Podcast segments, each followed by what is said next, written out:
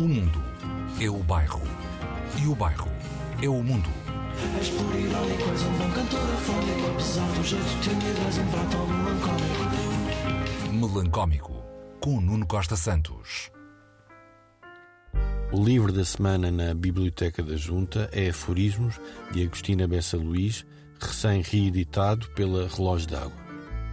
Aforismo de Agostina, uns mais sentenciosos, outros mais contingentes. Em alguns, mesmo entre os mais sérios, ouve-se a gargalhada libertária da autora, aquela, aquela sim, que usava a cada passo das entrevistas que dava. Uma delícia. Olá, sejam bem-vindos ao Melancómico. Os aforismos de Agostina podem ser lidos num instantinho, caso não se perca tempo em cada aforismo, e num mês, caso se reflita em cada um deles. Alguns merecem, outros não. Uns pedem esse tempo, outros não pedem. Um dos aforismos de Agostina quer definir o que é um aforismo. O aforismo é uma lição e não o pretexto para uma pirueta. Temos de a contrariar Dona Agostina como merece. Há neste livro alguns aforismos piruéticos, no sentido certo, o do humor, ou noutro também lúcido, o do paradoxo.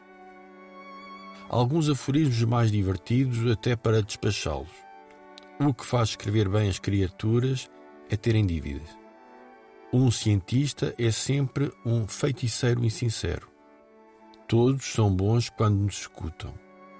E vocês, ouvintes do Melancómico, são todos muito, muito bons. A indiscrição é uma virtude alfandegária.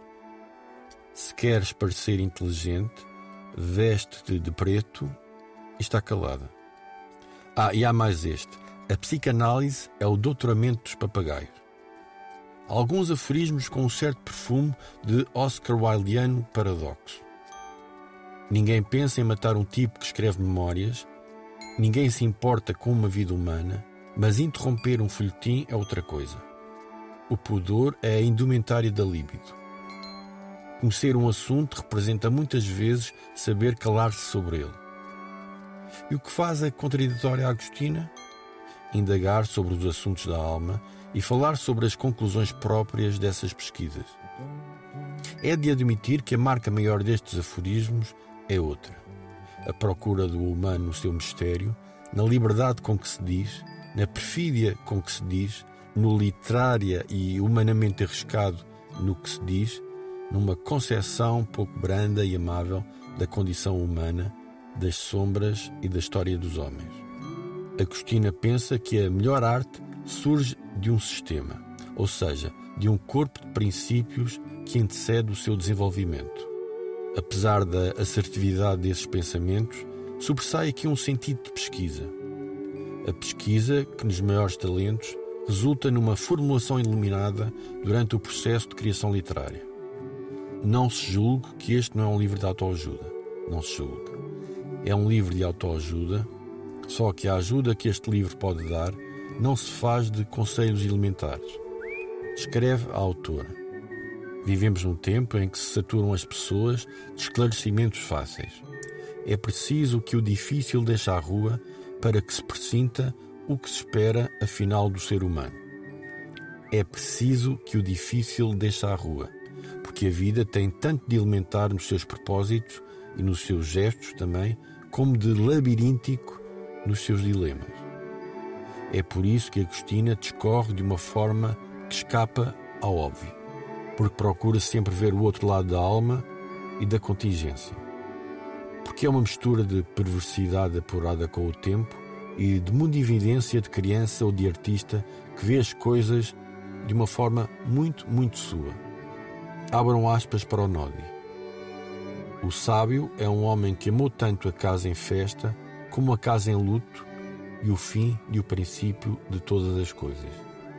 A loucura pode ser só um estado de dúvida.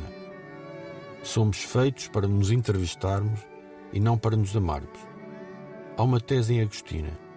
O ressentimento é o motor, o motor até das coisas boas. Quando o mundo se libertar do ressentimento e o espírito de vingança não tiver nele mais lugar, os poetas, amigavelmente, desaparecem. Os seres humanos vivem em solidão, em desespero, em autoilusão, em vaidade e transportam a morte no porta-bagagens. Agostina e os chutes e pontapés encontram-se à esquina a tocar a concertina e completam-se.